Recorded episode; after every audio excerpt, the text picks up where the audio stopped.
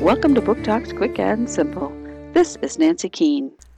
Farley is looking to make himself a better person.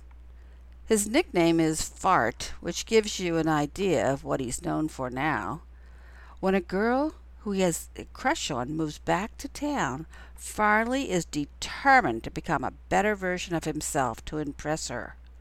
And he does what many kids do he boots up the computer and does a search. He clicks on a site that promises a better you in only seven steps. Wow, that doesn't sound hard. But when he clicks on the link, strange things begin to happen, including a tiny creature appearing in his room.